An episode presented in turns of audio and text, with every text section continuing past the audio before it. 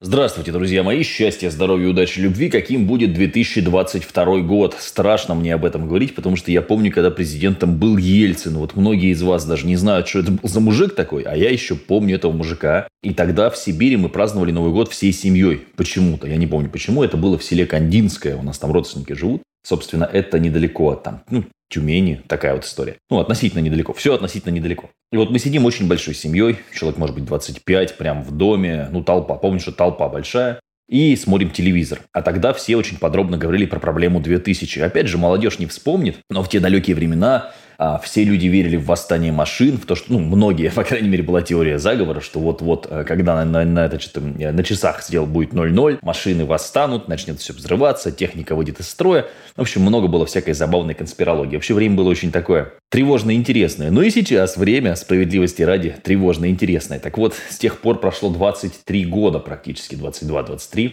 И мы снова с вами э, в преддверии Нового года. У многих хорошее праздничное настроение. Елка повышает продажи. Мы елку в офисе поставили еще в ноябре.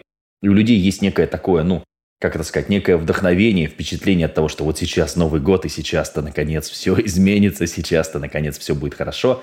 Начни новую жизнь с Нового года, с чистого листа. Я завтра брошу пить, вот удивится свет. Прочту десяток книг и натяну вельвет. Это, собственно, цитата Юрия Юлиановича Шевчука. Такая песня у него есть. Я завтра брошу пить. Так вот, многие верят, что 1 января у них начнется совсем новый этап жизни, хотя на самом деле ни хрена не изменится. Также будете жить при сами знаете ком, сами знаете в чем. Но Некоторые изменения есть, потому что теперь у нас люди разделены на, собственно, тех, кто лоялен режиму и готов был по принуждению или там по разным причинам сделать с собой определенную процедуру и тех, кто эту определенную процедуру делать не хочет. Именно поэтому бизнес будет страдать, потому что, ну, например, я в рестораны не хожу теперь уже, потому что меня туда просто не пускают по понятным, собственно, причинам. Непонятно, будут ли меня пускать в самолеты, в поезд. Слава богу, мне не нужно ездить на автобусе. Слава богу, у нас нет метро здесь, и я не могу а, похвастаться тем, что у нас какие-то события в Казани происходили. Потому что то, что там происходило в метро, конечно, в первые дни, когда началась сегрегация, а иначе это назвать будет довольно сложно, это другая история. Но тут была очень интересная новость. Минтранс, значит, э, рассказывал про новую транспортную стратегию, и вроде как, вроде как, хотят ограничивать личные автомобили. А это будет в любом случае потихоньку приходить, но даже не потому, что там Минтранс что-то сказал или не сказал, или как-то сделал или внедрил, а, или не сделал или не внедрил, как не так важно, да? Важно здесь разобраться с вопросом, почему, собственно, автомобиль станет невыгодным в наши сложные тяжелые времена. Автомобиль и как дом сейчас по, по большому счету являются средством роскоши. То есть квартира в пчеловейнике, да, где живет там 17-этажном какого-нибудь, это, собственно, все понятно. Это формат такой очень экономный, как и общественный транспорт, собственно. А формат, когда ты можешь себе позволить свой дом, свой лес, свой автомобиль и так далее и тому подобное, просто дорого. Дорого в содержании. И если мы смотрим цены на современные отечественные автомобили, или возьмем что-нибудь такое более-менее, у многих раньше, знаете, вот у папиного поколения, была мечта купить новую иномарку. Они всегда ездили на каком-то советском говне, и в то время этим людям давненько-давненько предложили автомобиль Chevrolet Niva. И это было вот для папы, я помню, это был просто предел мечтаний Chevrolet Niva, потому что, ну, как бы это вроде бы и Нива, вроде бы проходимый автомобиль, наш, отечественный, но в то же время это иномарка. То есть она уже и выглядит по-другому, и воспринимается по-другому. Вот сейчас же тоже у многих есть такое мнение, что новый автомобиль купить. Купить новый автомобиль, иностранный, ну и, собственно, Kia Rio в максимальной комплектации, а приближается уже к миллион триста, миллион четыреста. Kia Rio, то есть я напомню, что это ну, минимальный какой-то вариант, да, причем это Корея, то есть это не, не американский автомобиль, не японский, да, это все-таки не, не немецкий, это все-таки вот что-то такое корейско-российской, по всей видимости, сборки. Ну, это мое субъективное мнение, конечно, может быть, там собирают из каких-то волшебных частей. Но, тем не менее, видя цены на бензин, видя цены на дизельное топливо, видя то, как все это двигается, ну, есть четкое понимание, что люди с одной стороны, эти времена диковинной болезни, которая два года уже косит людей налево и направо, болезнь реально существует, она реально опасная. Но тут вопрос отношения к этому всему. Вот, вопрос в том, что, конечно, э, видимо, людей, с одной стороны, как бы хочется изолироваться, жить в лесу, потому что там, ну, даже когда у нас там нельзя было из квартиры, условно говоря, выходить без специального оповещения, да, в доме такой проблемы ты не чувствовал никакой, да, то есть ты в доме спокойно вот выходил, выходил на участок, гулял и не чувствовал какой-то прям жесткой изоляции, ты и так все время в изоляции в лесу сидишь. Тем не менее, следующий год в этом плане будет очень тревожным, потому что, по всей видимости, разного рода ограничительные меры будут в разных странах применяться, просто где-то, чтобы спасти здоровье людей, где-то в качестве мер репрессивных в том числе, ну, будем следить за развитием событий, потому что выбора у нас другого нет. Вот. А в интернете спрятаться, это, конечно, тоже довольно странная идея, потому что в интернете уже давно не все так гладко, и за какую-нибудь статью, пост, репост, а видеоролик можно, в общем, присесть, что тоже довольно грустно, и там уж никакой самоизоляции в тюрьме Естественно, нет. Поэтому у меня ощущение очень тревожное. Я хотел бы сказать что-нибудь хорошее про 22 год, но я реально вспоминаю. Я вот сейчас вчера сидел, смотрел мужика ролик. Он рассказывал про жирный 2007. И я помню, что в 2007 бабки были вообще у всех.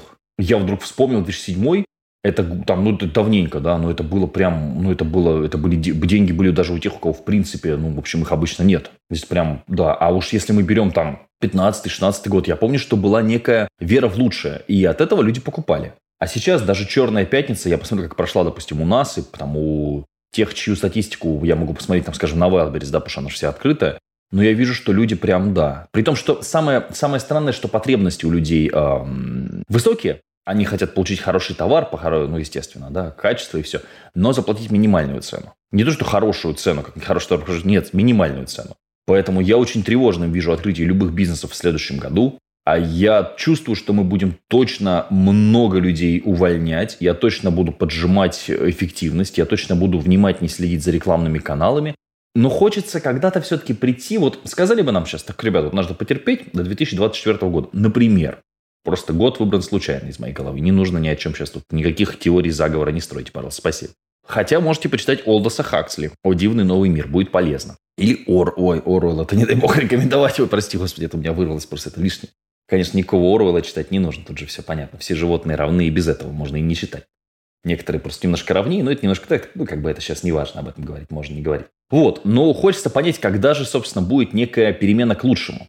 Хреновенько, но растет. Вот я сейчас занялся микрозеленью.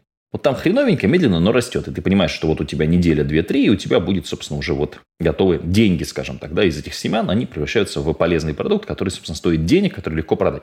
Вот. А тут получается, что непонятно, будет ли лучше, не будет ли хуже. Потому что попутешествовав по миру, когда это еще можно было делать, потому что в этом году эту Грузию смог посетить, все остальное, сами понимаете, там хрен поедешь. И в Грузию-то тоже поездка была так себе, потому что ПЦР туда, ПЦР там, ПЦР обратно, постоянно вот этот вот форс. А если заболеешь в поездке, что делать? Две, две недели в отеле сидеть, в дорогущем, который там 6 тысяч сутки?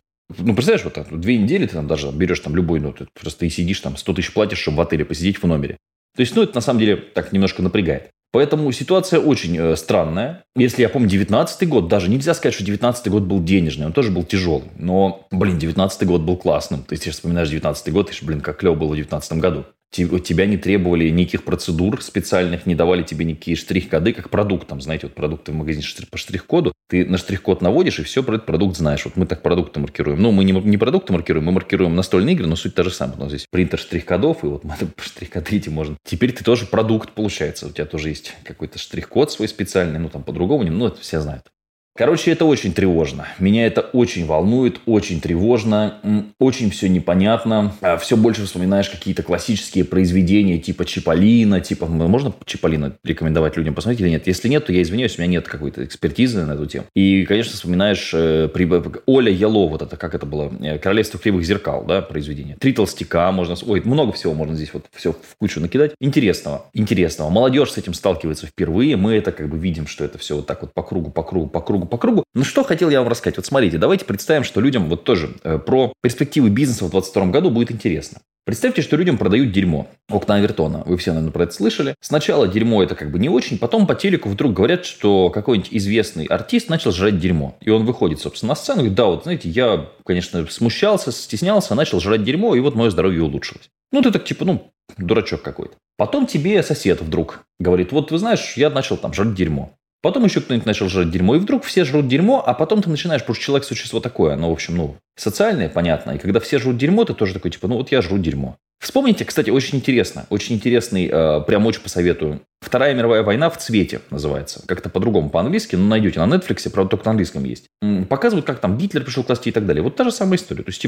ну ладно, окей. Ну, типа, ладно, окей, ладно, окей, ладно, окей. И ты такой, типа, оп, и все. И вот ты уже жрешь дерьмо, и уже ходишь в этой форме с крестами отвратительной. Вот, и уже кого-то убиваешь даже. Представляешь, 100, 100 человек в день убиваешь, потому что там, это же евреи, это же не, ну, ты сам понимаешь. Любая сегрегация людей – это очень грустно, и это будет бить по бизнесу. И поэтому сейчас делать что-то, кроме темы выживания, то есть производство каких-то масок, лекарств, там, я не знаю, еще чего-нибудь, да, Ну, собственно, я не, я не очень понимаю, что можно вот сейчас какой э, там ресторан открыть в России. Ну, это смешно. ПВЗ, кстати. Можно открыть ПВЗ. Вот как, как тоже как идея, да, из того, что можно более-менее. Торговать на маркетплейсах, да. Вот мне тоже кажется, это перспективная хорошая тема. Просто я вижу, насколько это проще, чем выйти в какие-то сети, насколько это дешевле. Вот. Ну, что еще вот так? Ну, интернет, что-то связано с, конечно, все, все, что IT, все, что IT. Но стало посложнее. В плане поиска работы стало посложнее, потому что желающих много. Зарплаты, естественно, стали меньше здесь. И, в общем, тоже. Многие говорят, пойду учиться на программиста. Но дурачки не понимают, что программисты нужны сейчас, в настоящем времени, а не в будущем. Вот в чем вопрос. Ну, это им потом жизнь еще объяснит. Окей, спасибо. Очень э, любопытно наблюдать за тем, что происходит, но поскольку ты являешься еще актором, да, то есть ты что-то вот здесь делаешь, это немножко грустно. Если бы это был фильм такой про апокалипсис, что вирус поразил человечество, было бы, ну, как бы, можно было посмотреть хороший фильм, может быть, даже поставить высокий рейтинг, да. А тут ты как бы это сидишь и такой, о, знаете что, посмотрите. Я пересмотрел, э, ну, во-первых, я посмотрел «Ходячий замок», но я не могу сказать, что «Ходячий замок» прям что-то нет.